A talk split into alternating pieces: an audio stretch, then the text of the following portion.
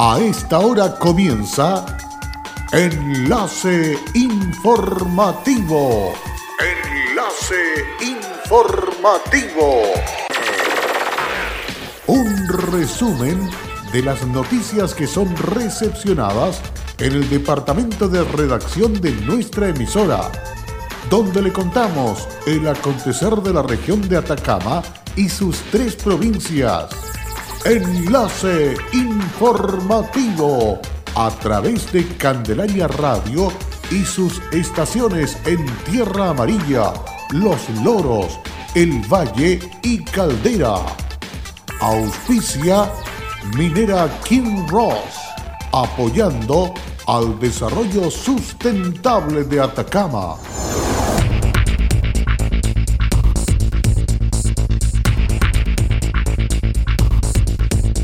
Todo listo para la consulta ciudadana en la comuna de Copiapó junto a la mesa de la Unidad Social para este domingo 15 de diciembre. El diputado por Atacama Juan Santana informó que se conformará una comisión investigadora ante irregularidades en Enami en la región. Fiscalía de Atacama formalizó la investigación en contra del único detenido por los violentos hechos a las instalaciones subestación eléctrica de la empresa CGE. ¿Qué tal? ¿Cómo están ustedes? Bienvenidos y bienvenidas a esta edición última de la semana, día viernes, casi ya en fin de semana, listos y dispuestos para dejarles completamente informados e informadas con respecto a los hechos ocurridos en la región de Atacama. Vamos con el desarrollo de ellas. Una emotiva ceremonia realizada en el Salón JJ Vallejo de Copiapó, el Servicio de Salud Atacama conmemoró los 18 años del SAMU, actividad encabezada por el director del Servicio de Salud Claudio Baeza, Cereme de Salud Bastián Hermosilla, directivo del Servicio de Salud y funcionario del Servicio de Atención Médica de Urgencia SAMU. Quiero destacar y reconocer un gran compromiso y entrega de vocación de los funcionarios y funcionarias que trabajan en SAMU Atacama Agradecer por estar siempre listo para brindar una atención oportuna y de calidad.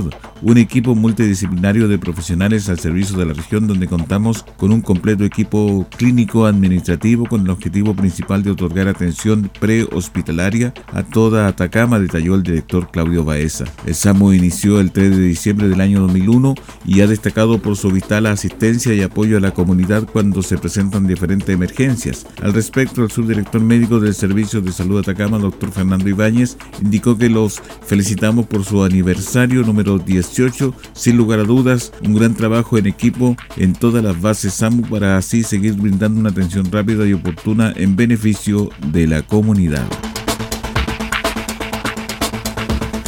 La Municipalidad de Copiapó y la Mesa de Unidad Social se encuentran afinando detalles de la consulta ciudadana de este domingo 15 de diciembre. Para tal efecto se habilitarán 10 centros de votación en diversos puntos de la comuna. Además se incluyó el Liceo El Palomar donde podrán sufragar exclusivamente los jóvenes entre 14 y 20 años de edad. El proceso está siendo llevado por la Coordinadora de Estudiantes Secundarios Municipales de Copiapó y apoyado logísticamente por el Departamento de Educación Municipal DAEM.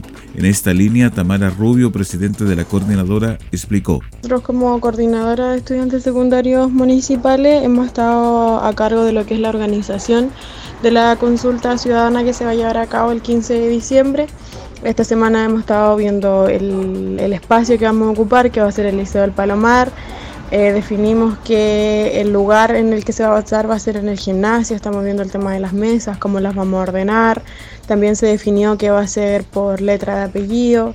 Eh, definimos cuántas mesas iban a haber para cada letra. Eh, hemos estado en constantes reuniones con la directora del DAEM, con la directora también del Liceo del Palomar, eh, y el apoyo que hemos tenido por de parte de los, de los profesores también ha estado bastante presente. Junto con invitar a los jóvenes de la comuna a ser parte de este proceso, el alcalde de Copiapó, Marcos López, enfatizó, tomamos la decisión de habilitar un local de votación exclusivo para jóvenes porque justamente son ellos quienes han tenido un rol preponderante en este despertar social. Estamos convencidos que su voz y su demanda deben estar presentes en esta consulta. Por eso esperamos que se sumen activamente este domingo. Para la consulta se habilitarán 20 mesas de votación y serán los propios jóvenes quienes ejercerán como vocales de mesa. Увидимся.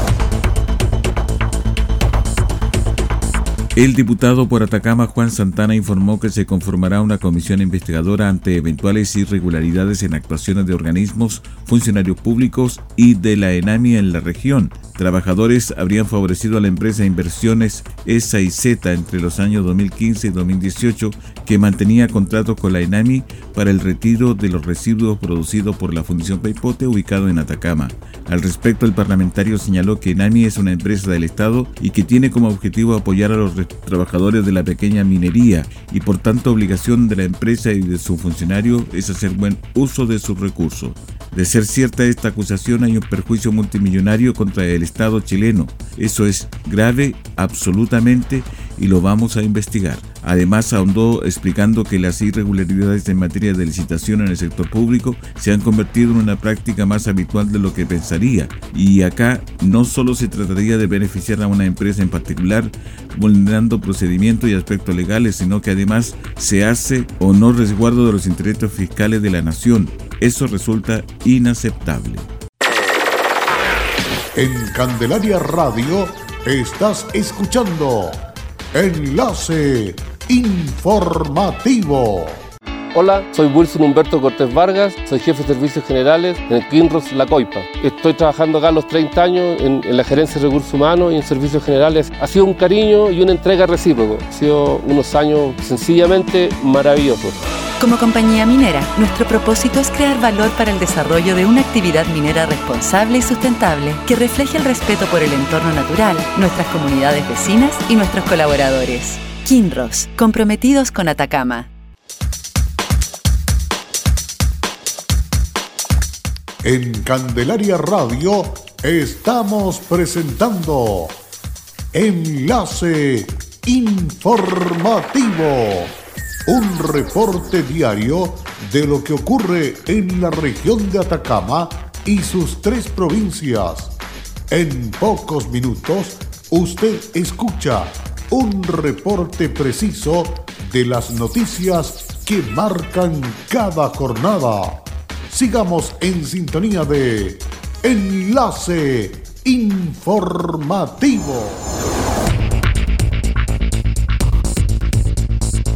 Luego de la pausa estamos de regreso para continuar con más informaciones.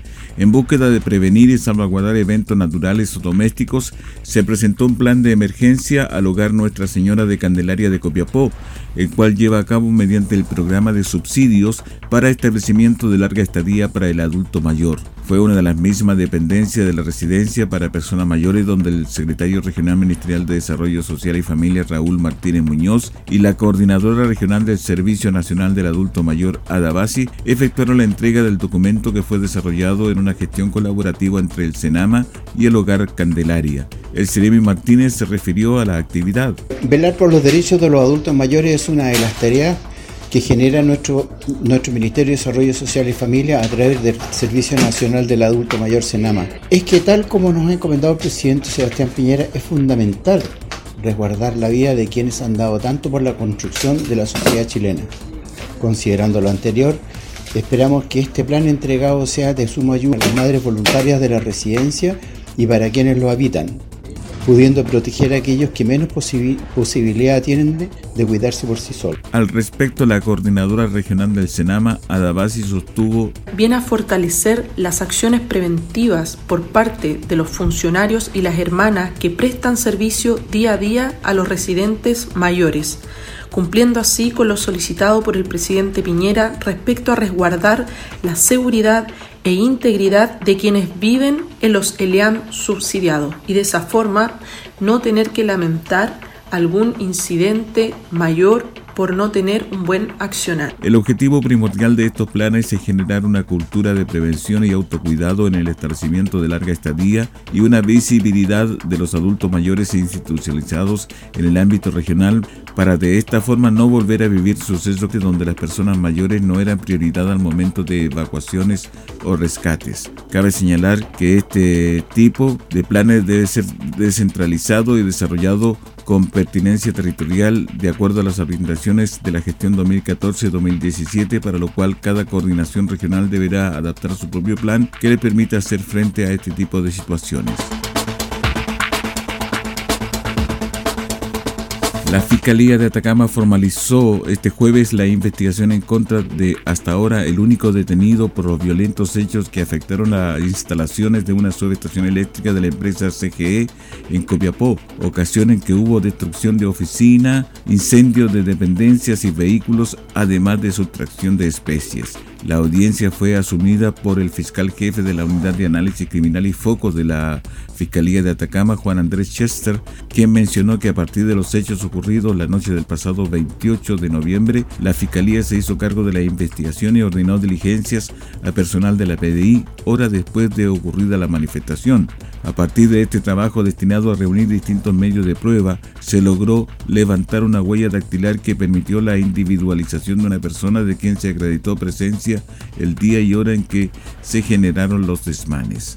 Se produjo finalmente la formalización de la investigación en contra del hasta ahora único imputado. Nada dice que el día de mañana eh, podamos determinar participación de otro sujeto o eventual participación. Fue formalizado este sujeto por tres diversos delitos, dos dentro de la nomenclatura ordinaria de delito que nos entrega el Código Penal y un tercer ilícito que está contemplado en la Ley de Seguridad del Estado. Fue formalizado por un delito de robo con intimidación, por un delito de incendio y por último por una figura determinada de desórdenes públicos que contempla la Ley de Seguridad del Estado. Y ve, la evidencia es propia de, de diligencia investigativa, por lo tanto no estoy vetado por el secreto investigativo para indicarles a ustedes cuáles son esas pruebas o evidencias que se tienen hasta el momento. Lo que sí les puedo adelantar es que tuvo la capacidad el Ministerio Público de ubicarlo en el sitio del suceso con diligencias policiales que particularmente desarrolló la Policía de Investigaciones y que son indubitables.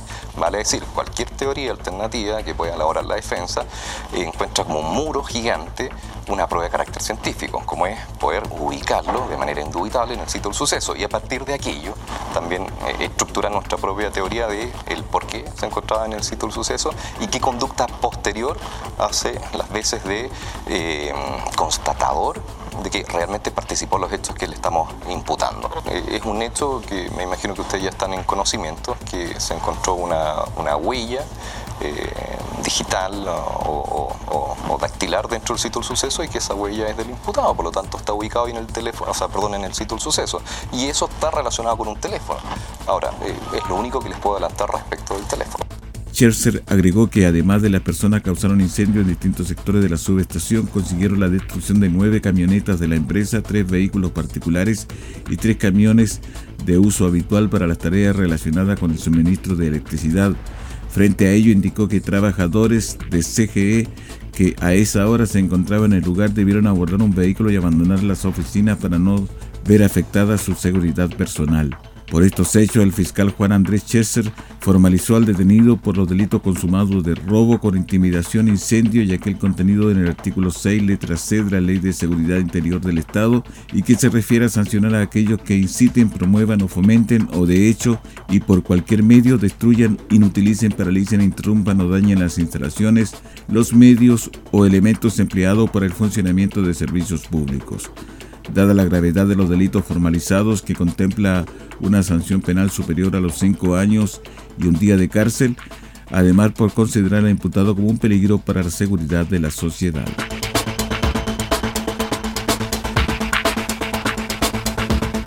Este sábado, 14 de diciembre, durante la mañana, inspectores y inspectores del Servicio Agrícola y Ganadero SAC continuarán instalando anillos e emisiones de feromonas en Copiapó, elementos destinados al control de la plaga Lobesia botrana, polilla de la vid, insecto que afecta a la uva de mesa, pisquera o vinífera, además de ciruelas y arándanos. El sector específico corresponde aproximadamente al área que encierra las calles Circunvalación, Enrique Infante Salas, en esta zona se detectó un ejemplar adulto del insecto. Por ello se instalarán estos elementos de control en un radio de 200 metros a la redonda de la detección. Se colgarán alrededor de 500 anillos en árboles y calles y viviendas. Los emisores o anillos emiten en el ambiente una feromona similar a la que produce la hembra para atraer al macho, por lo cual éste se confunde y no logra aparearse, evitando con ello su reproducción y una posible dispersión de la plaga. Las emisiones no afectan a otros insectos, animales, plantas ni a las personas. Los anillos están activados alrededor de 5 meses, luego se agotan. Durante este periodo se solicita a la comunidad que lo dejen en su lugar y que den aviso al SAC de cualquier problema con ellos. De la misma forma, se solicita a las personas dar las facilidades para que inspectores e inspectoras debidamente identificados puedan acceder a propiedades para la instalación de estos elementos y la revisión de trampas. La polilla de la vida hasta ahora no se ha establecido en Atacama, pero sí está presente en la zona central del país. Por ello el SAC invita a la comunidad a sumarse a la tarea de prevenir la entrada de plaga, no trayendo fruta fresca de la zona central del país y a los transportistas de productos de riego, fruta, verduras, materiales, cumpliendo los requisitos que existen para ello en caso de prevenir de zonas con presencia de la plaga. Más de 150 familias de Chañaral fueron capacitadas en eficiencia energética y recibieron un kit de ahorro para el hogar en el marco de los talleres de capacitación del programa Con Buena Energía que estuvieron liderados por el gobernador provincial Ignacio Urcuyú, la seremi del ramo Kim Fa Bondi y el representante de la diputada Sofía Cid Hernán Hurtado Alcota.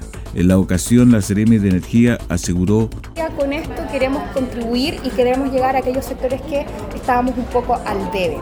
Ha sido una experiencia muy buena, la gente queda muy contenta con la capacitación, aprenden a usar correctamente la energía, aprenden con estos consejos cuando los ponen en práctica, como les señalaba hace un momento, a aplicar técnicas que les van a permitir obtener una rebaja en la cuenta de la luz. Conocen cuáles son los elementos de la casa o los, electrodomésticos que más consumen, qué es lo que tienen que hacer para evitar, entre otras cosas, el consumo vampiro, o qué elementos son importantes, por ejemplo, cuando hacemos el recambio de ampolletas, o qué elementos tenemos que hacer en casa, qué cosas tenemos que hacer simples que nos permitan abaratar costos. Así que la gente queda muy contenta, queda satisfecha y siempre, siempre hemos recibido un buen feedback de las personas. De igual modo, Kim Bondi informó a las familias beneficiadas sobre la ley de estabilización de los precios de las tarifas eléctricas impulsada por el gobierno, que mantendrá congeladas dichas tarifas hasta diciembre del 2020, así como el proyecto de ley corta que de, de distribución que busca, entre otras cosas, reducir la rentabilidad de las distribuidoras. Por su parte, el gobernador Urcuyú aseguró lo siguiente. Eh, bueno, estamos muy, muy contentos, la verdad. Venimos haciendo un trabajo con la Seremía de Energía bien constante, persistente e independiente que hemos tenido eh, algunas situaciones que son ajenas a nuestra voluntad. la voluntad justamente valga la redundancia de trabajo y de traspasar también beneficios a, toda la población a todos los vecinos de nuestra provincia se concreta y, eso nos deja muy muy contentos. Acá hay un beneficio que nuestro gobierno está haciendo, atendiendo justamente a la solicitud que han hecho las demandas sociales que, están, que hemos tenido en, estos, últimos, estos últimos meses, que han sido bastante álgidos. Sin embargo, no nos hemos quedado solamente en anuncios, sino que estamos ejecutando efectivamente acciones claras y concretas. Cabe señalar que el programa Con Buena Energía en su versión residencial busca transferir conocimientos en eficiencia energética a las familias chilenas, además de entregar un kit eficiente compuesto por tres ampolletas tecnología LED, un alargador con interruptor, un magneto informativo y una bolsa ecológica reutilizable. Importante conclusión entregó la actualización del estudio de consumo de energía de los hogares que dio a conocer el subsecretario de Energía Francisco López, en la cual revela, entre otros interesantes datos, que el 73% del consumo energético de los hogares se destina a calefacción, climatización y agua caliente. El estudio revela además que en promedio una familia chilena gasta 600 mil pesos al año en energía para cocinar, calefaccionar, cocinar, iluminar los espacios entre otros usos. Y con esta información estamos cerrando el presente resumen de noticias aquí en Candelaria Radio. Agradecemos vuestra sintonía, les invitamos para otra edición más de noticias siempre a través de Enlace Informativo. Muchas gracias y será hasta la próxima. Cerramos la presente edición de Enlace Informativo, un programa de informaciones recepcionadas por el Departamento de Redacción de nuestra emisora Enlace Informativo por Candelaria Radio. Es presentado por Minera King Ross, aportando al desarrollo sustentable de Atacama.